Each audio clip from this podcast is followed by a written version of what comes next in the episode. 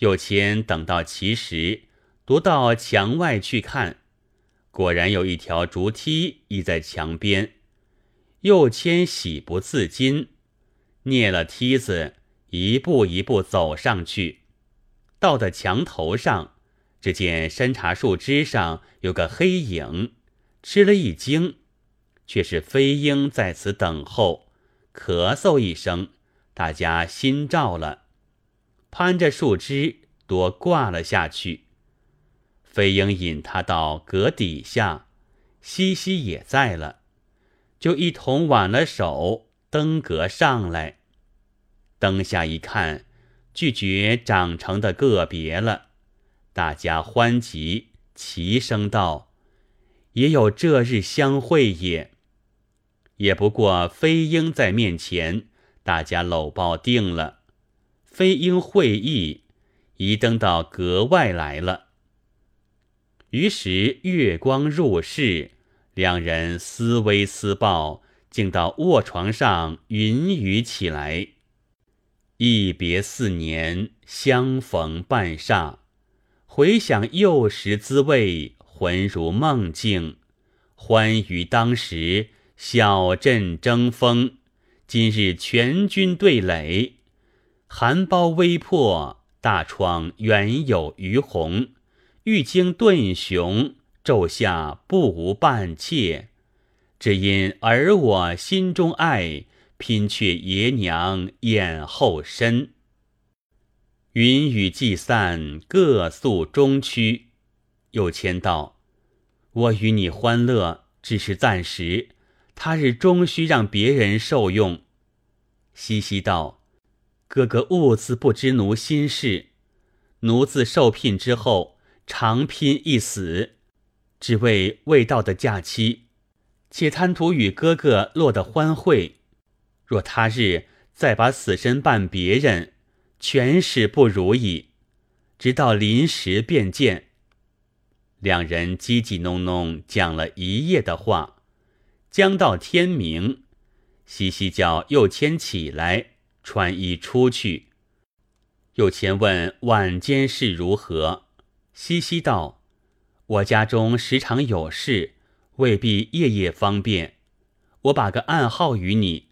我隔之西楼，墙外远望可见。此后楼上若点起三个灯来，便将竹梯来渡你进来。若望来只是一灯，就是来不得的了。”不可在外边吃等，似前番的样子，枉吃了辛苦。如此约定而别。又谦仍旧上山茶树，蹑竹梯而下。随后飞鹰就登墙，抽了竹梯起来，真个神鬼不觉。以后又谦只去远望，但见楼西点了三个灯。就布置墙外来，只见竹梯早已安下了，即便进去欢会，如此每每四五夜连宵行乐。若遇着不便，不过隔得夜把，往来一月有多，正在快畅之际，真是好事多磨。有个湖北大帅母张中府之名。聘他为书记，中府辞了越州太守的管，回家收拾去赴约，就要带了右迁到彼相视。右迁得了这个消息，心中舍不得西西，甚是烦恼，却为拗不得，只得将情告知西西，就与哭别。西西拿出好些金帛来。赠他做盘缠，哭对他道：“若是幸得未嫁，还好等你归来再会；倘若你未归之前有了日子，逼我嫁人，我只是死在阁前井中，与你再结来世姻缘。今世无极，只当永别了。”哽哽咽咽，两个哭了半夜。虽是交欢，终待惨凄，不得如常尽兴。临别，西西执了右谦的手，叮咛道：“你勿忘恩情，去个空，便只是早归来的一日，也是好的。”右谦道：“此不必吩咐，我若不为相视，定寻个别话推着不去了。今却有此，便须推不得，岂是我的心愿？归得便归。”早见的你一日也是快活，相抱着多时，不忍分开，个个眼泪而别。右迁自随父亲到湖北去，一路上触景伤心，自不必说。到了那边，正值事期，右迁痴心自想：若夺得魁名，或者亲事。还可挽回再转，也未可料，尽着平生才学做了文赋，出场来就对父亲说道：“调母亲家里不下，算计要回家。”中府道：“怎不看了榜去？”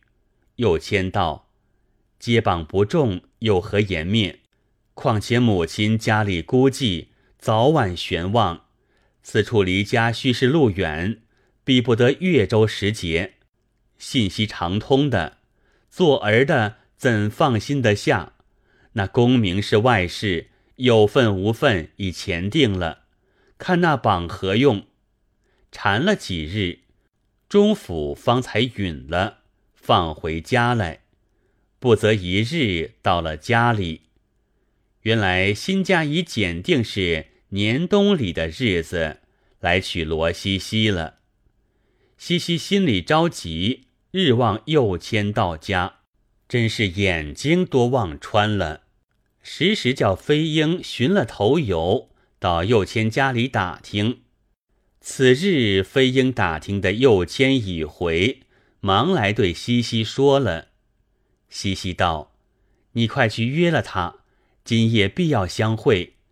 原仍前番的法儿进来就是。”又写一首词，封好了，一同拿去与他看。飞鹰领命，走到张家门首，正撞见了张又谦。又谦道：“好了好了，我正走出来，要让杨老妈来通信，恰好你来了。”飞鹰道：“我家姐姐盼官人不来，时常啼哭，日日叫我打听，今得知官人到了。”当时前我来约官人，今夜照旧竹梯上进来相会，有一个简帖在此。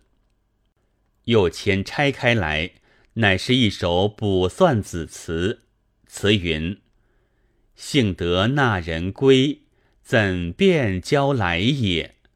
一日相思十二时，直是情难舍。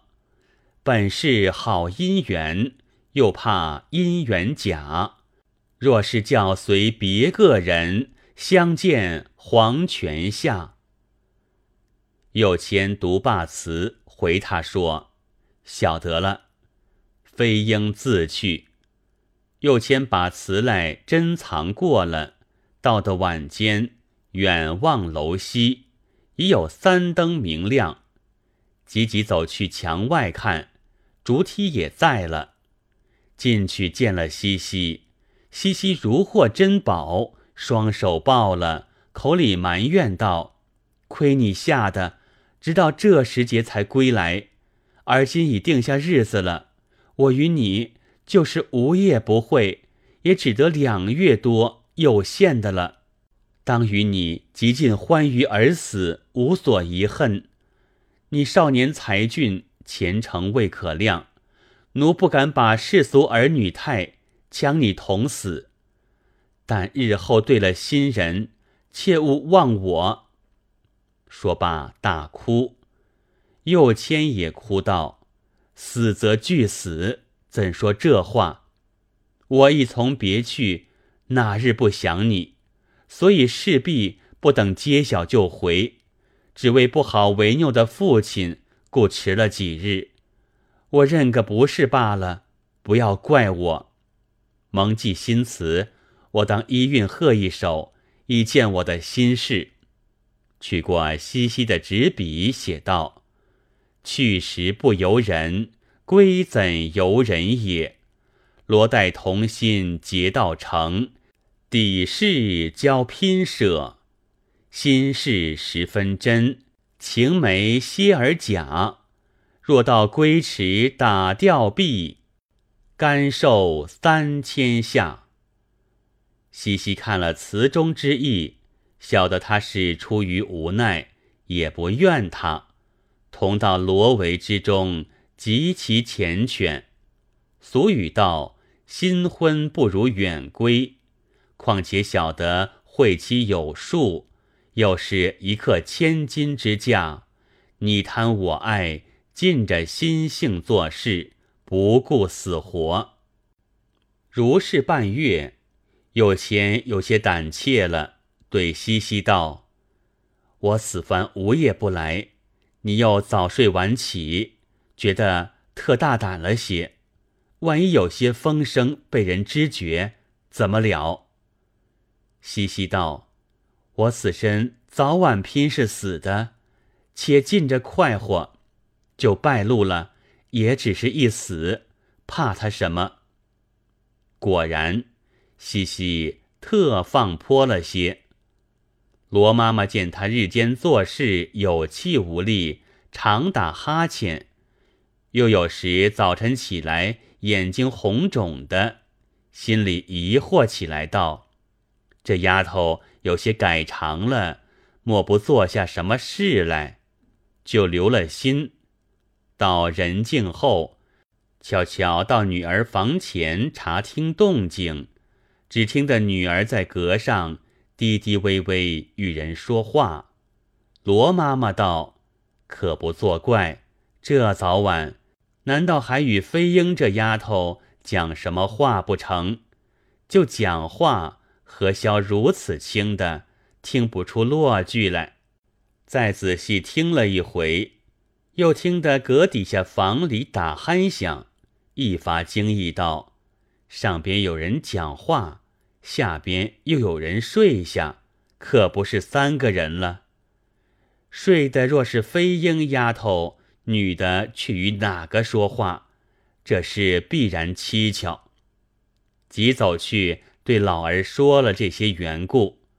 罗仁清大惊道：“极其近了，不要坐将出来。”对妈妈道：“不必迟疑，竟闯上阁去一看。”好歹利剑，那阁上没处去的。妈妈去叫起两个养娘，拿了两灯火，同妈妈前走。仁清执着杆棒压后，一进到女儿房前来，见房内关得紧紧的。妈妈出声叫：“飞鹰丫头！”飞鹰还睡着不应，阁上先听见了。西西道：“娘来叫，必有甚家事。”又前慌张起来。西西道：“你不要慌，悄悄住着，待我迎将下去。夜晚间他不走起来的。”忙起来穿了衣服，一面走下楼来。张又谦有些心虚，怕不尴尬，也把衣服穿起，却是没个走路。只得将就闪在暗处静听，西西只认作母亲一个来问什么话的，倒是迎住就罢了。岂知一开了门，两灯火照得通红，连父亲也在，吃了一惊，正说不及话出来，只见母亲抓了养娘手里的火，父亲带着杆棒往阁上直奔。西西见不是头，情知事发，便走向阁外来，望井里要跳。一个养娘见他走急，带了火来照；一个养娘是空手的，见他做事，连忙抱住道：“为何如此？”便喊道：“姐姐在此投井。”飞鹰惊醒，走起来看，只见姐姐正在那里苦挣。两个养娘尽力拖住，飞鹰走去，伏在井栏上了，口里哼道：“姐姐使不得。”不说下边鸟乱，且说罗仁清夫妻走到阁上暗处，搜出一个人来。仁清举起杆棒，正待要打，妈妈将灯上前一照，仁清却认的是张忠府的儿子右谦，且歇了手，骂道：“小畜生，贼禽兽！你是我通家子侄，怎干出这等没道理的勾当来？”玷辱我家，右谦只得跪下道：“望伯伯恕小侄之罪，听小侄告诉。小侄自小与令爱，只为同日同窗，心中相契。前年曾着人相求为婚，伯伯口许道，等登第方可。小侄为此发奋读书，指望完成好事。岂知宅上。”忽然另许了人家，故此令爱不忿，相招思合，原约同生同死。今日事已败露，令爱必死。小侄不愿独生，凭伯伯打死吧。仁清道：“前日此话固有，你几时又曾登第了来？却怪我家另许人，你如此无姓的禽兽，料也无功名之分。”你罪非轻，自有官法，我也不私下打你。一把扭住。妈妈听见阁前嚷得慌，也恐怕女儿短见，忙忙催下了阁。任清托右牵到外边堂屋，把条锁子捆住，关好在书房里，叫家人看守着他，只等天明送官。自家附身进来，看女儿时，只见颠得头蓬发乱，妈妈与养娘们还搅作了一团，在那里嚷。任清怒道：“这样不成器的，等他死了吧，拦他何用？”举起杆棒要打，却得妈妈与养娘们搀的搀，驮的驮，拥上阁去了。省得人清一个在底下，抬头一看，只见飞鹰还在井栏边。任清一肚子恼怒，正无发泄处，一手揪住头发，脱将过来便打，道：“多是你做了牵头，牵出事来的，还不实说，是怎么样起头的？”飞鹰起初还推，一向在阁下睡。不知就里，被打不过，只得把来宗去迹细细招了。又说道：“姐姐与张官人时常哭泣，只求同死的。”任清见说了这话，喝退了飞鹰，心里也有些懊悔，道：“前日便许了他，不见得如此，而今却有新家在那里，其事难处。”不得不经官了。